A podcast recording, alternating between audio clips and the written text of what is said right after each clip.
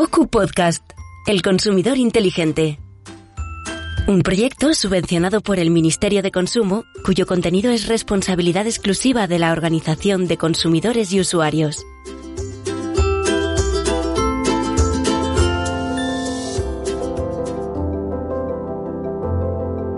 Buenas y bienvenidos a todos de nuevo. En este episodio seguimos hablando de criptoactivos. Estaremos todos de acuerdo en que cuanta más información tengamos, mucho mejor a la hora de invertir.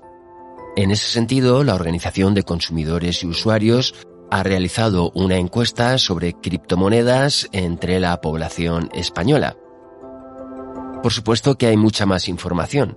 La CNMV, por ejemplo, tiene publicada su propia encuesta.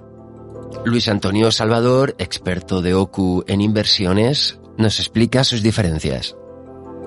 No, hay distintos estudios que se han hecho de criptomonedas.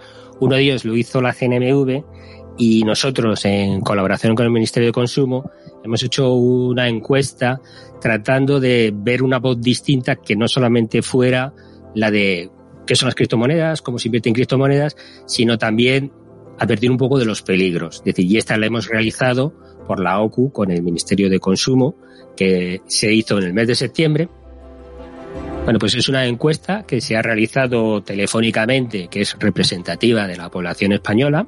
Se han hecho más de 2.000 encuestas que se hizo en el mes de septiembre.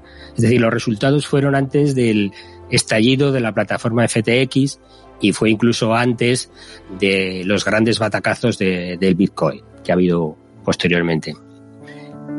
Es un informe que van a poder encontrar en, en la web de OCU y que se ha hecho con la ayuda del Ministerio de Consumo pero que la responsabilidad es exclusivamente de, de la Asociación de Consumidores y Usuarios.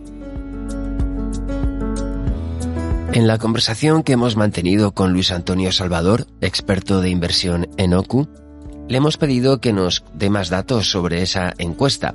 Encuesta que, como bien decíamos al principio del programa, estará disponible a finales de diciembre del 2022 en la web de OCU. Pero dejemos que sea él mismo el que nos dé algunos datos interesantes. Hemos tratado de identificar o de saber si esta gente que invertía en criptoactivos sabían dónde se estaban metiendo. ¿no?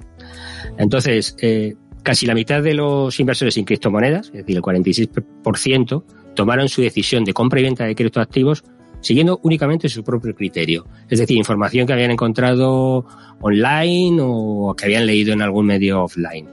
Otro 26% por lo que le dicen sus amigos y un 8,4% de lo que les proponen familiares y conocidos. Es decir, existe mucho de autoinversión, mucho de autoconocimiento y solamente había un 14% que decían que seguían las recomendaciones de expertos. Aquí queremos hacer una advertencia desde OCU. Es decir, hay mucha gente que se puede calificar de experto o que se puede considerar experto.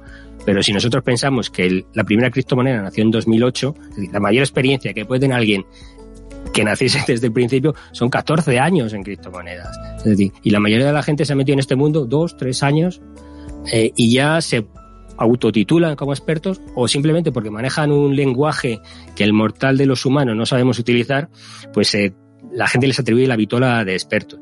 Esto, si lo comparas con el mundo de la inversión real, donde hay gente como Warren Buffett que lleva 80 años invirtiendo, que ha visto todas las crisis, como que hay, digamos, una formación académica, que hay estudios hechos contrastados de cómo evolucionan a largo plazo. Es decir, hay libros de finanzas como El inversor inteligente de Benjamin Graham, escrito hace 50 años, que todavía se sigue utilizando y que se sigue, digamos, poniendo en valor cada día, pues yo los expertos que hay ahora en criptomonedas, yo los pondría un poco entre comillas. No voy a decir que tiene una afán de falsedad de engañaros, porque no es así. Hay gente que son creyentes, son believers completamente en el mundo de las criptomonedas. No son estafadores, tampoco todo el mundo, pero hay que poner un poco entre comillas la información que nos pueden proporcionar.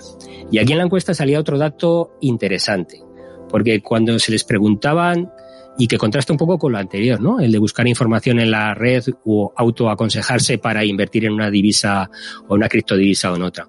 Es que cuando les damos una serie de afirmaciones para ver si estaban de acuerdo con ellas o no, por ejemplo, la gran mayoría, el 73%, se mostró de acuerdo en que existen infinidad de fraudes relacionados con las criptomonedas. Es decir, son conscientes de que existen muchos fraudes.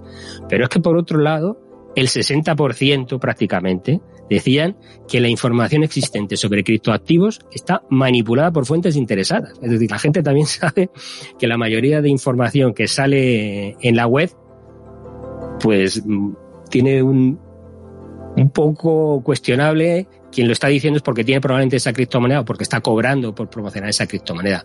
Lo cual, asesorarse a sí mismo buscando información, pues habría que tener bastante cuidado antes de jugarse su dinero basándose en esa información. Como es de esperar, el grado de conocimiento sobre criptomonedas y sus riesgos asociados es mayor entre los inversores habituales, dado que la población general muestra un nivel más alto de desconocimiento.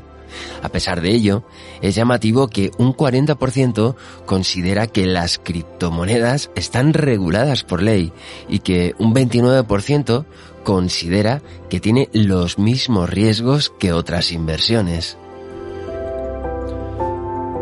Es interesante también conocer que los inversores en criptomonedas hacen un uso más intensivo de las redes sociales y de las tecnologías de la información, tanto a nivel de gestiones de banca online o incluso de búsqueda de información, que el conjunto de la población en general.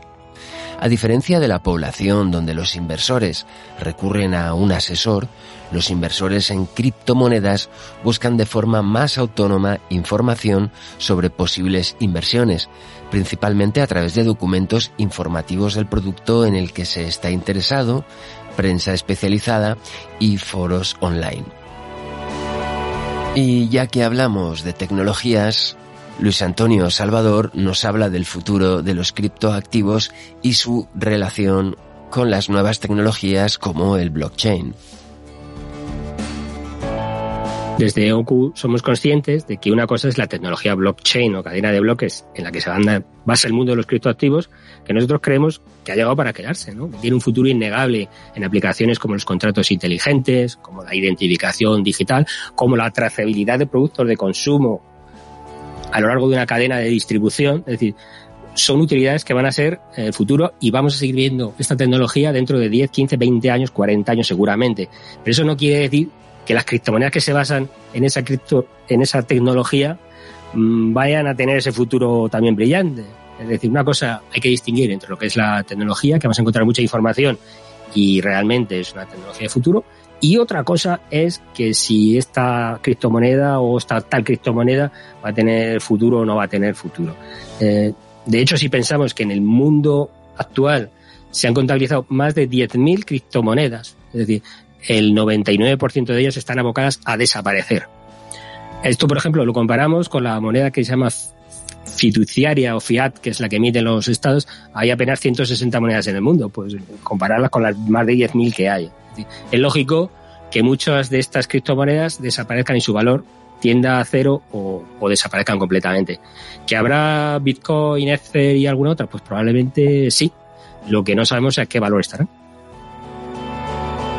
Si usted es de los pocos que ha tenido suerte al invertir en criptomonedas, pues eso es lo que ha tenido usted. Suerte. Porque realmente, y como hemos visto a lo largo de cuatro episodios, no hay nada que garantice nada en materia de criptomonedas.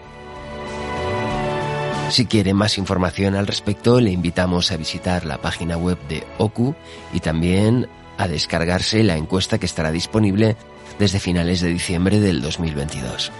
Muchísimas gracias por habernos escuchado y por su atención en estos cuatro episodios en los que les hemos hablado de los riesgos de invertir en criptoactivos.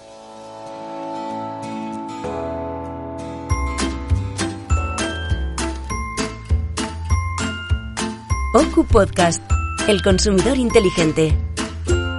Un proyecto subvencionado por el Ministerio de Consumo, cuyo contenido es responsabilidad exclusiva de la Organización de Consumidores y Usuarios.